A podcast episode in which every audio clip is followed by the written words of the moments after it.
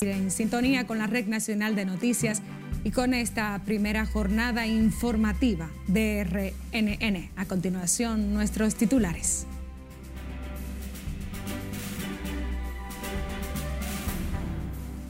El presidente Luis Abinader encabezará inauguración de reunión ordinaria de jefe de Estado.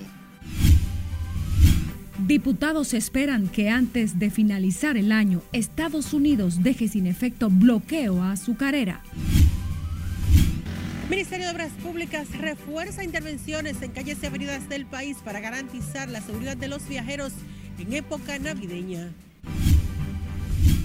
La institución además sustituye muros bajos de la ciclovía de la Avenida Bolívar. Diputados en el Congreso Nacional advirtieron que la destitución y arresto del presidente peruano debe llamar la atención a la República Dominicana para que cuide su sistema de partido. Deportaciones siguen en aumento. Al cierre del mes de noviembre, 24 mil extranjeros fueron devueltos a su país. Policía asegura continúa en todo el país el patrullaje para garantizar la seguridad de la población. Y en el plano internacional, Perú cuenta con la primera mujer que encabeza un gobierno luego de destitución de Pedro Castillo.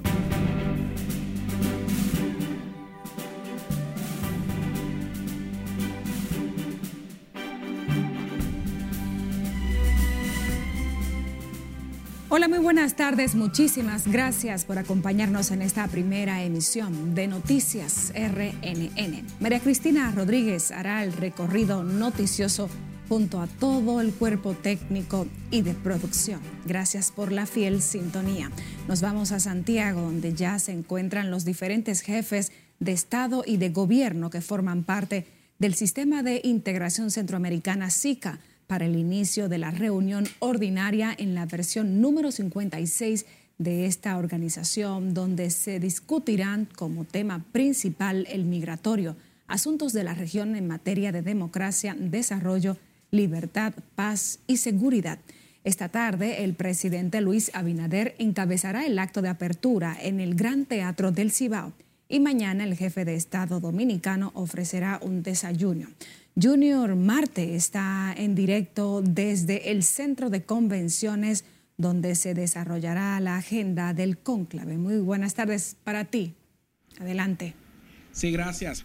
Efectivamente, tal como señalas, de acuerdo con el ministro administrativo de la presidencia, José Ignacio Paliza, nueva vez reiteró que será un tema obligatorio en esta reunión de jefe de Estado, el tema migratorio. Pero siempre para nosotros el interés principal será el tema migratorio. Eh, y siempre utilizaremos estos espacios, el presidente siempre lo utilizará estos espacios para alzar la voz del interés nacional en un tema tan fundamental como es ese para nosotros. El gobierno está haciendo un gran esfuerzo en Santiago para poder eh, hacer de esta ciudad una, una ciudad más cosmopolita y más eh, metropolitana, con inversiones importantes, sobre todo en el desarrollo de infraestructura vinculada al transporte masivo y otros esfuerzos. Y bueno, y por eso queremos también utilizar estos espacios para poder visibilizar un poco Santiago. Hoy desde muy temprano se llevó a cabo un encuentro privado en el Centro de Convenciones y Cultura Dominicana UTESA de esta ciudad. Confirmación del presidente de Costa Rica, del primer ministro de Belice, del vicepresidente de El Salvador, del vicepresidente de Honduras. Eh, tenemos también confirmaciones, claro, de los ocho cancilleres que están eh, de los ocho países invitados. Eh, también está aquí, ha solicitado eh, ser invitado como participante el presidente del Parlacén, el presidente del Banco Centroamericano de Integración Económica, BCIE, así como de otros organismos multilaterales que estarán presentes. La apertura de este evento será a las 5 de la tarde con el anfitrión, el presidente Luis Abinader, en el Gran Teatro del Cibao. Regreso contigo. Muchísimas gracias, Junior Marte, en directo desde la ciudad Corazón.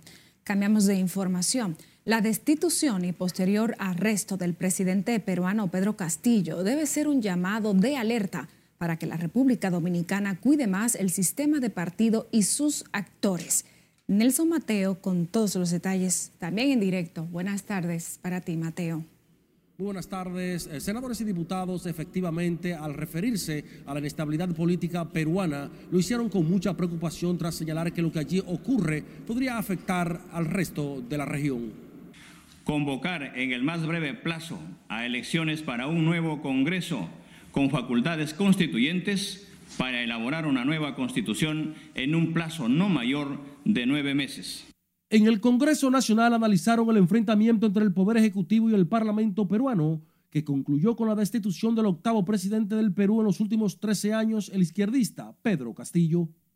Entonces, obviamente creo que Pedro Castillo cometió algunos errores. Esta decisión que él tomó parece que no la consultó con nadie, absolutamente con nadie, ni con su propio partido, ni con sus propios legisladores. La decisión abrumadora de los diputados y diputadas que habían impedido que él hicieran, que lo destituyeran con anterioridad y que ahora votaran a favor de él, dice que entonces él estaba en un gobierno solo. Y hasta que se instaure el nuevo, el nuevo Congreso de la República, se gobernará mediante decretos ley.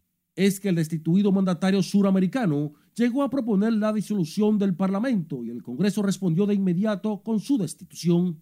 Lo que es inaceptable es que un presidente pretenda eh, disolver el Congreso. El Congreso es la más alta expresión de la democracia en cualquier país del mundo. Y eh, siempre hay que apostar al diálogo cuando hay conflicto en una democracia. Siempre hay que apostar al fortalecimiento de la democracia con más democracia. Disolver temporalmente el Congreso de la República e instaurar un gobierno de emergencia excepcional. La inestabilidad política peruana es un tema que, según estos legisladores, debe llamar la atención de quienes viven golpeando el sistema de partido en la República Dominicana. Pero es que nosotros tenemos que entender que la clase política tiene que darse a respetar para que no pase lo que pasó en Perú, que se pusieron a inventar con alguien que nunca había manejado ni siquiera una empresa privada. Aquí tenemos un economista de presidente. Es sumamente lamentable para el sistema democrático. Es condenable desde todo punto de vista el hecho de de que todavía en pleno siglo XXI haya funcionarios públicos que creen que están por encima de las instituciones. Lo que pasa, reitero, en Perú, ya con seis presidentes en seis años es sumamente lamentable. Sin embargo, hay quienes consideran que el sistema de partido nacional es uno de los más fuertes de toda la región. Los congresistas exhortaron a autoridades y oposición a defender siempre el sistema de partido como plataforma básica para el desarrollo del país y la propia democracia. De mi parte es todo por el momento. Regreso contigo al CEP de Noticias. Muchísimas gracias, Nelson Mateo. El libro titulado Resultados Electorales Nivel Presidencial 1962-2020 República Dominicana es una obra autoría del escritor Roberto Rodríguez presentada por el doctor Ricardo Rojas León, que recoge los resultados de procesos electorales del país. Jesús Camilo estuvo en la puesta en circulación del libro y esta es la historia. ¿Recuerdan alguna de las incidencias de casi todos los procesos electorales? El libro puesto en circulación recoge los resultados de al menos 36 procesos electorales en la República Dominicana en el nivel presidencial, según el autor algunos procesos que fueron un poco conflictivos, difíciles, como los del año 90 y 94. Y esa, en este libro, tener este libro, le va a permitir eh, tener a mano un, un, libro de consulta. Durante su disertación como orador invitado, el doctor Ricardo Rojas León precisó que la obra arroja en sus conclusiones el nivel más bajo de abstención en los procesos electorales de la historia en el país situaciones adversas y el ejercicio democrático del electorado. En el pasado no muy lejano, por lo menos tres elecciones se ganaron por menos de 50 mil votos, algunas por menos de 30 mil votos.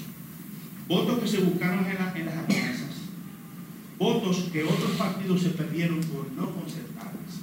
La lección básica de la estadística electoral parecería ser que en esta materia lo importante es sumar.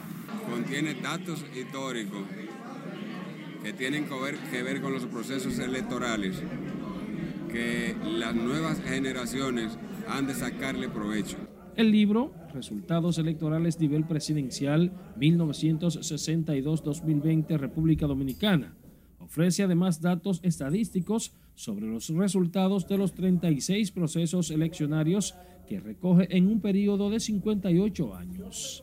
Jesús Camilo RNN. El diputado por la Romana, Eugenio Cedeño, espera que antes de finalizar el año, Estados Unidos deje sin efecto su bloqueo a la cuota azucarera impuesta al Central Romana, Cedeño como Máximo Castro saludaron la resolución del Senado de Estados Unidos en el que ratifican la fortaleza de las relaciones entre ambas naciones. Dentro del marco de las buenas relaciones que tiene República Dominicana con Estados Unidos, que no cuando dicen son un socio, nosotros no somos un socio, no somos un tributario de Estados Unidos. Afecta a este país y, va, y lacera eh, eh, las relaciones que tenemos. Entonces yo saludo eso. Cualquier malentendido que la República Dominicana tenga con Estados Unidos, Estados Unidos con la República Dominicana quedará resarcido a partir de ahora.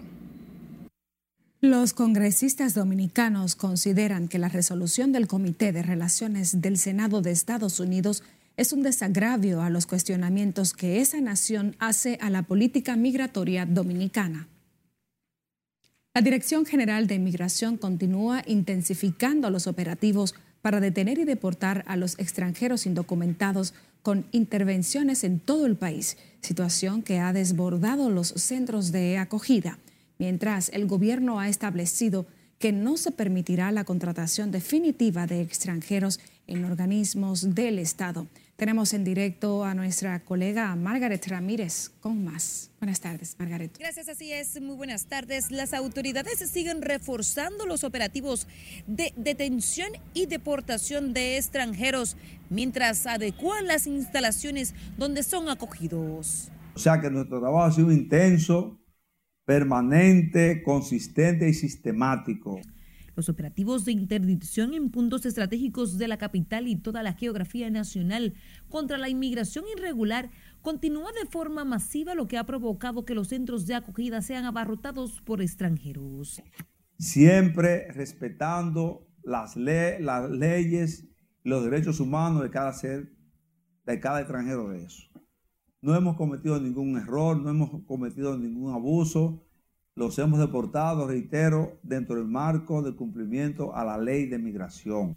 En el mes de noviembre fueron reportados 17 mil, otros 7.599 repatriados y 2.866 sin registrar porque se marcharon a su país.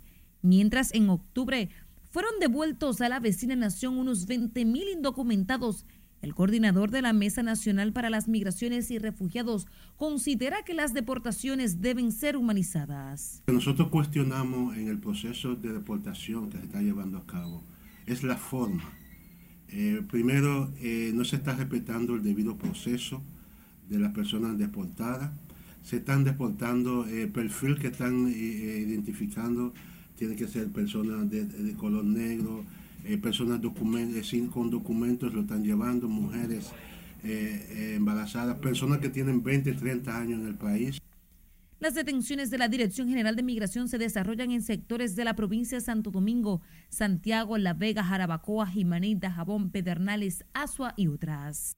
La institución informó que se están reparando los centros de retención de Caina, Elías Piña y Dacabón. Según las estadísticas de migración, un promedio de 20.000 extranjeros han sido deportados cada mes. Es todo lo que tengo por el momento. A retorno contigo al estudio. Muchísimas gracias, Margaret Ramírez. Nosotros les invitamos a ustedes a ampliar nuestro contenido noticioso siguiéndonos en las redes sociales. Somos Noticias RNN. Visite nuestra página web, nuestro canal en YouTube Escuche nuestras jornadas informativas por las distintas plataformas de audio o envíenos sus imágenes y denuncias a nuestra línea de WhatsApp. Volvemos en breve.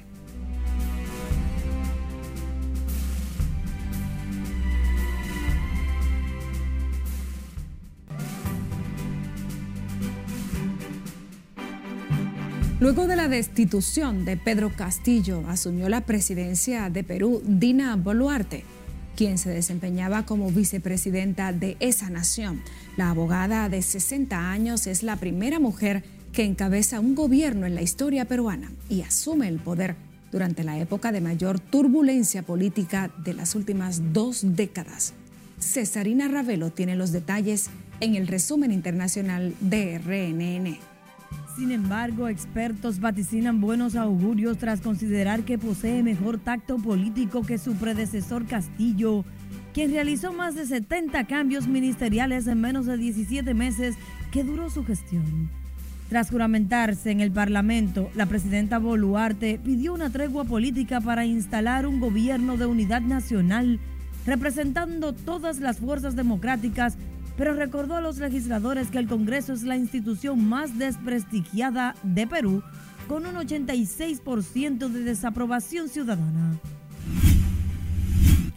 Rusia espera que tras la destitución del presidente Pedro Castillo, la transición política en Perú se celebre de forma pacífica, dentro del marco legal y sin injerencias destructivas desde el exterior. Mientras que la Unión Europea rechazó cualquier acto que vaya en contra del Estado de Derecho y de la Constitución de Perú.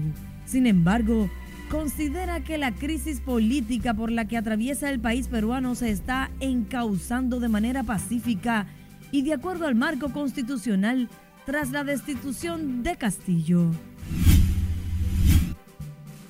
La embajadora de Estados Unidos en Perú, Lisa Kenna, aseguró que su gobierno rechaza categóricamente cualquier acto extraconstitucional por parte de Pedro Castillo en referencia a la decisión del mandatario de disolver el Congreso de la República e instaurar un gobierno de emergencia el mismo día que los parlamentarios debían debatir un tercer intento de destituirlo.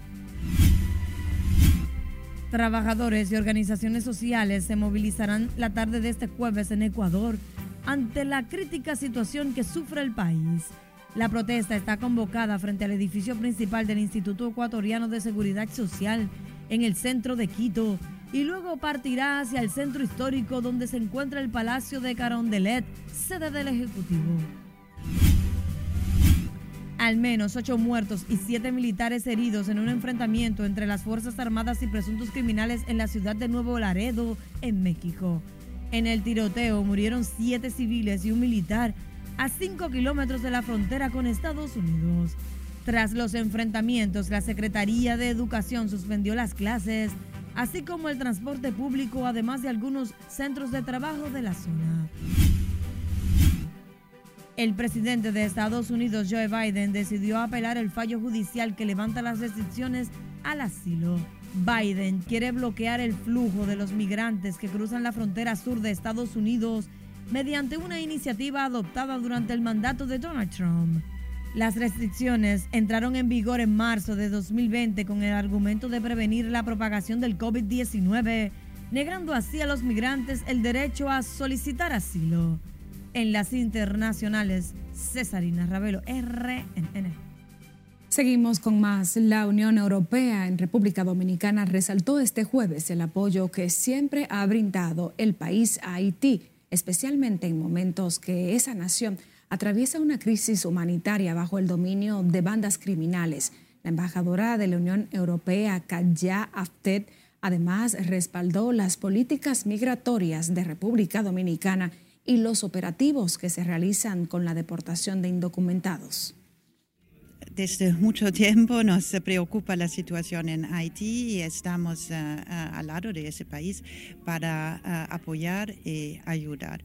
Y en ese sentido también saludamos mucho el apoyo que la República Dominicana está brindando al, Haití, porque es un país que es muy solidario con, con su vecino y agradecemos mucho esa, esa solidaridad dominicana. La diplomática fue abordada sobre el tema previo a encabezar este jueves la celebración del 24 aniversario de la entrada en vigencia del Acuerdo de Asociación Económica suscrito entre los países del Cariforo y la Unión Europea, donde se reconoció a siete empresas por exportación e importación de bienes y servicios. El ministro de Obras Públicas informó que han reforzado las intervenciones en calles y avenidas del país para que los viajeros puedan movilizarse de forma segura durante la temporada navideña, cuando incrementa la movilidad de vacacionistas. Siledis Aquino está en directo desde la Universidad Autónoma de Santo Domingo y nos amplía. Buenas tardes, Siledis. Buenas tardes, así es. Para proteger vidas, del ICNE Ascensión dijo que se adelantan en reforzar los trabajos para prevenir accidentes en carreteras.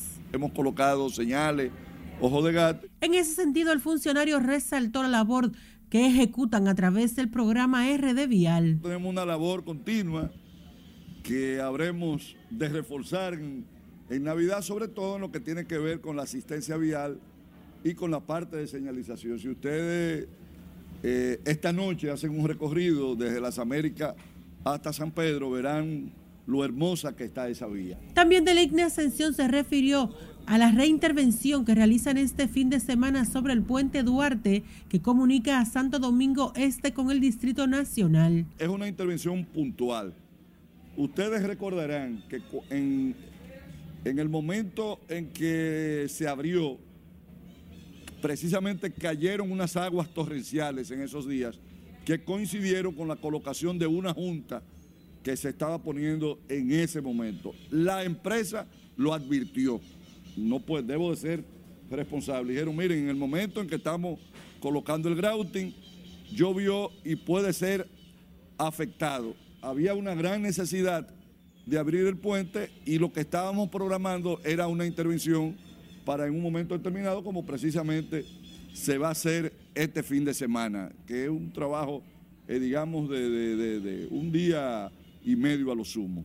Asimismo, el ministro de Obras Públicas destacó el manejo que dan al presupuesto asignado a la institución para la ejecución de numerosos proyectos a nivel nacional. Hemos tenido que hacer acopio de una reestructuración del presupuesto para eh, colocar más recursos dentro del mismo presupuesto de obras públicas de otros renglones. Hemos tenido eh, que buscar y hemos contado con el apoyo del ministro de Hacienda y el director de presupuesto. Obras Públicas mantendrá el bacheo en la capital y próximamente contemplan intervenir el puente Francisco del Rosario Sánchez.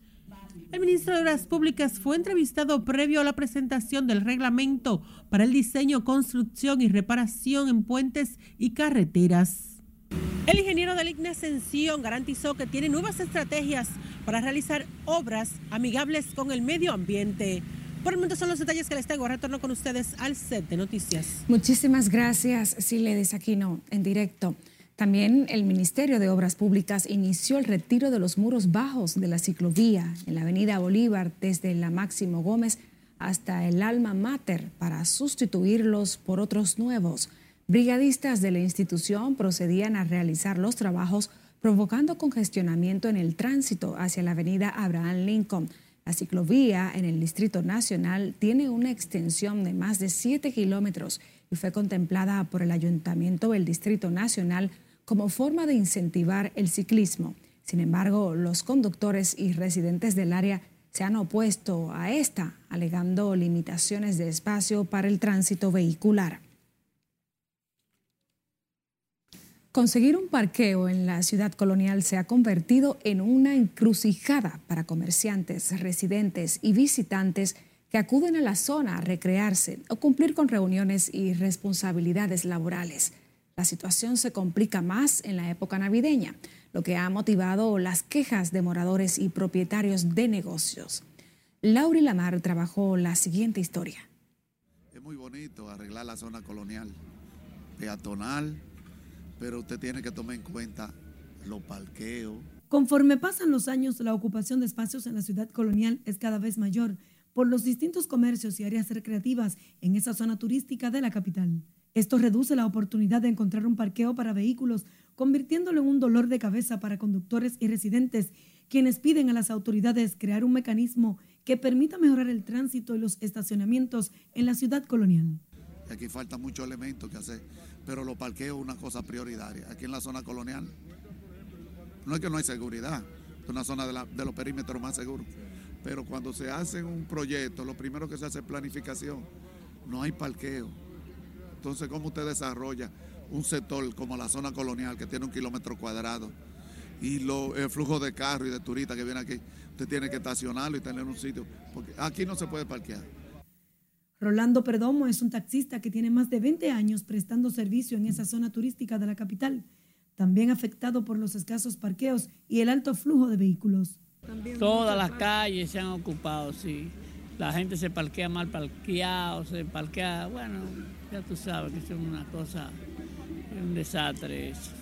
Difícil aquí, porque mira eso ahí, es privado todito, eso de taxista y otro también. Aquí no hay parqueo. Hay uno de ahí, Banco de Reserva, pero hay que pagar.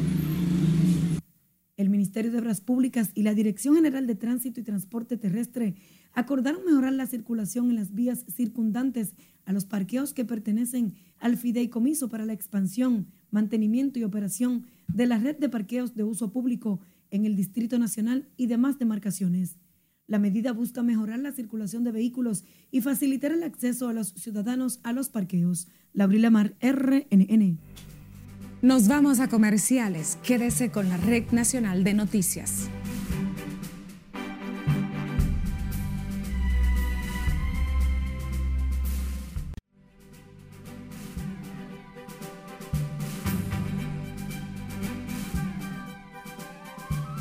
Gracias por continuar con la Red Nacional de Noticias. La Policía Nacional aseguró hoy que el patrullaje policial para garantizar la tranquilidad de la población y la prevención de los delitos ha dado resultados positivos contra la delincuencia.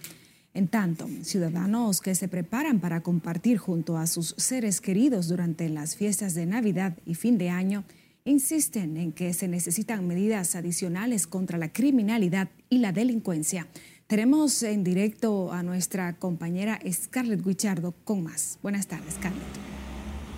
Gracias, buenas tardes. La ola de actos delictivos ha obligado a las autoridades a reforzar el patrullaje policial que se ha incrementado en las áreas comerciales, zonas residenciales, en los barrios y otros puntos del país. Deben por lo menos no solamente patrullar, sino como le poner más mano dura con eso.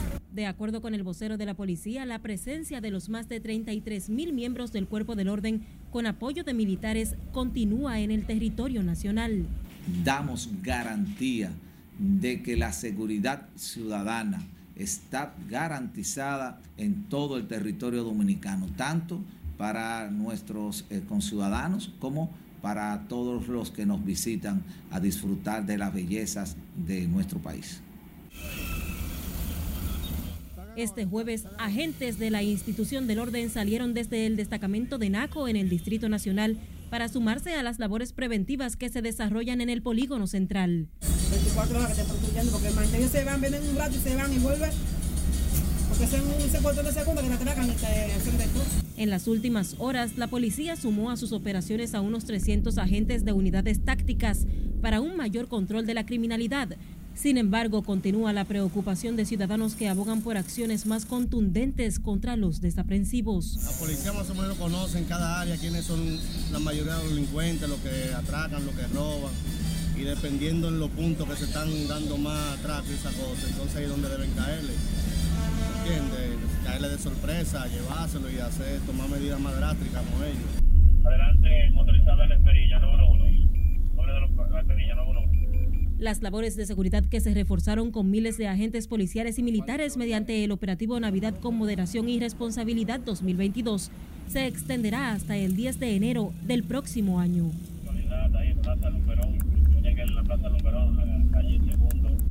Esta es la información que tengo de momento. Paso contigo al centro de noticias. Muchísimas gracias, Scarlett Wichardo. Profesores que aprobaron el concurso de oposición hace más de un año en San Juan continúan su jornada de lucha en procura de ser designados en las plazas vacantes en las escuelas públicas de esa provincia. Julio César Mateo nos dice más. Los nuevos profesionales de la educación afirman estar cansados de promesas. Dice que no hay plaza y está llamando a hacer un nuevo concurso con profesores en, en banco de elegible. Yo no entiendo cuál es la situación si nosotros no tenemos la competencia necesaria para impartir docencia en las escuelas. Expresaron que mientras en diferentes comunidades se quejan por falta de maestros, las autoridades educativas alegan que no hay plazas disponibles. Por lo menos en mi área él dice que no hay maestros de ciencias naturales, que no hay maestros de educación física.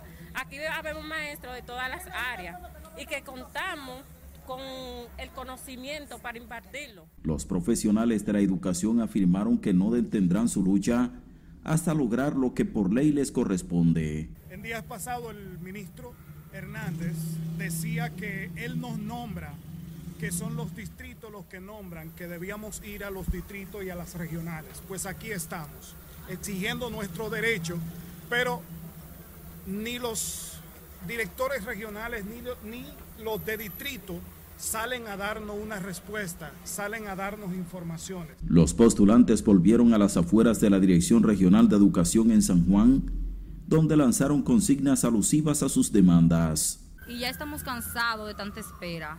Es injusto que después de ir a un concurso de oposición, que lo exige la ley, pasamos nuestro concurso, a nosotros no se nos haya tomado en cuenta. Han violado el orden de la calificación. Ya hemos mostrado pruebas a la prensa. Según denunciaron, durante su jornada de lucha que lleva más de un año, no han recibido ninguna respuesta de las autoridades locales del Ministerio de Educación. En San Juan de la Maguana, Julio César Mateo, RNN.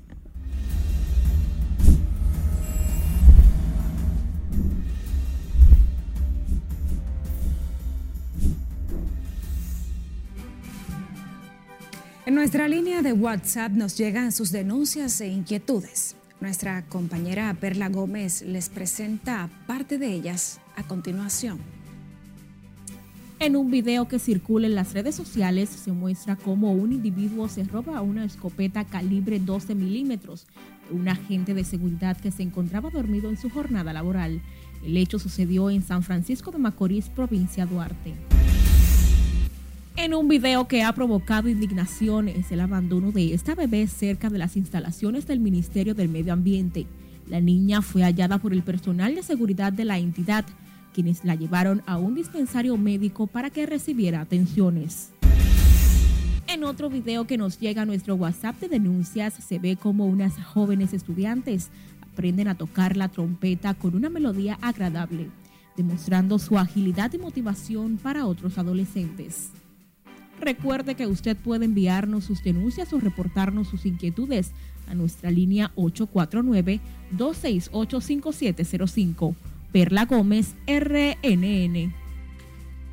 Retomamos las informaciones en el set de noticias. El Ministerio de Salud Pública ordenó aplicar la quinta dosis de la vacuna contra el COVID en personas de 18 años en adelante, tras el incremento de la enfermedad mientras la presidenta de la agrupación médica dominicana, doctora Coral Pereira, mostró preocupación por la enfermedad, por lo que llamó a las personas a adoptar medidas preventivas, especialmente en los compartir navideños.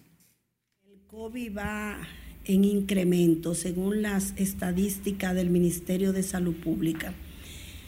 Pero aunque vemos que la letalidad es mínima y las complicaciones, debemos tomar medidas. ¿Cuáles serían estas? Las mismas que se tomaron cuando el COVID vino de inicio. Uso de nuestras mascarillas y control en la salida, en el disfrute de las fiestas. La doctora Coral Pereira también recomendó a la población tener cuidado en el consumo de los alimentos a propósito de la presencia del cólera en el país, aunque las autoridades han dicho que tienen controlada la afección diarreica. Continúa el repunto del COVID-19 en el país y se agregan otros 386 nuevos contagios detectados tras realizar 3.013 muestras en las últimas 24 horas de acuerdo al Ministerio de Salud. Según el boletín 994 emitido por el organismo de salud para el día de hoy, el país ahora tiene 2.072 casos activos, mientras la positividad diaria se eleva a 25.70% y la ocupación hospitalaria en 1.8%. Sin embargo, se han notificado nuevos decesos por COVID en las últimas 24 horas, por lo que el total de defunciones de funciones se mantiene en 4.384 y la letalidad continúa en 0.67%. El presidente del movimiento campesino dominicano pidió al gobierno ir en auxilio de ese sector que anhela mejorías para los pequeños y medianos productores agropecuarios del país. Ernesto del Rosario Castro sostuvo que es fundamental que el Poder Ejecutivo garantice la seguridad y soberanía alimentaria de los productores rurales y solucione los problemas del campo que necesitan el apoyo de los funcionarios del sector. El presidente de la organización habló en el marco de la celebración del 27 aniversario del movimiento campesino dominicano, que tiene más de 30 mil productores organizados a nivel nacional.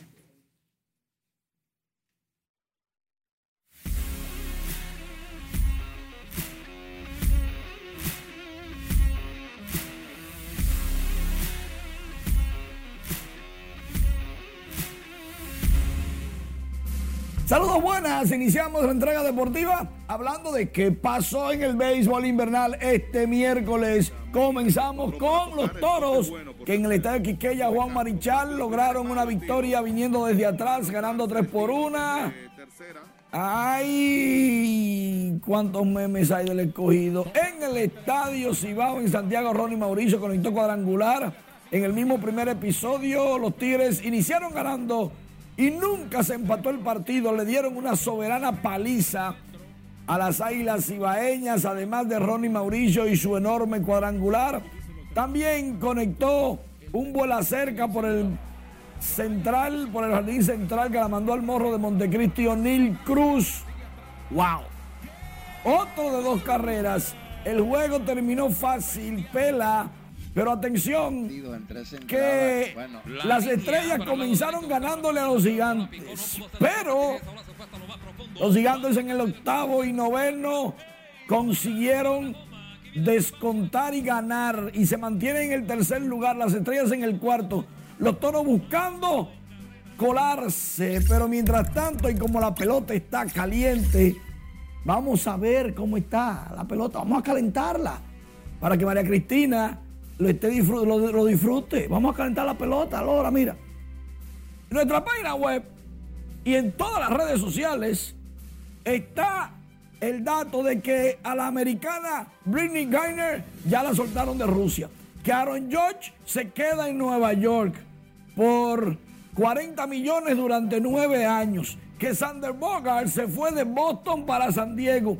Que va a jugar las paradas cortas. Que Fernando Tatis va a estar en el left field. Todo eso está en las redes sociales. Son tendencia, pero también dicen los toros que gracias a Leoncio, que parte de Plaza Sésamo, pero Leoncio, digo, el escogido, está en el sótano, pero con actitud. Otra vez en octubre. Lo fueron a buscar. Esos son los memes de las redes sociales. No le pueden ganar la serie particular a Papi, dicen los liceístas, es cierto. Desde los últimos 11 años solamente han ganado dos otro año más ganando la serie particular. Se está gozando un mundo y en las redes sociales es donde más dice Hulk, que es liceísta. Por lo menos cojan lo suave, ustedes clasificaron primero. Y los gigantes se quedaron viendo las estrellas, durmiendo porque los derrotaron. Ahora sí, María. Si tú no eres de lo que ganas, simplemente disfrútalo, pero no te, no te incomodes. Para mí que esos memes los hizo un liceísta que estoy mirando de frente. Buenas tardes. Señores, gracias por acompañarnos en esta emisión perspectiva de la Red Nacional de Noticias. Buenas tardes.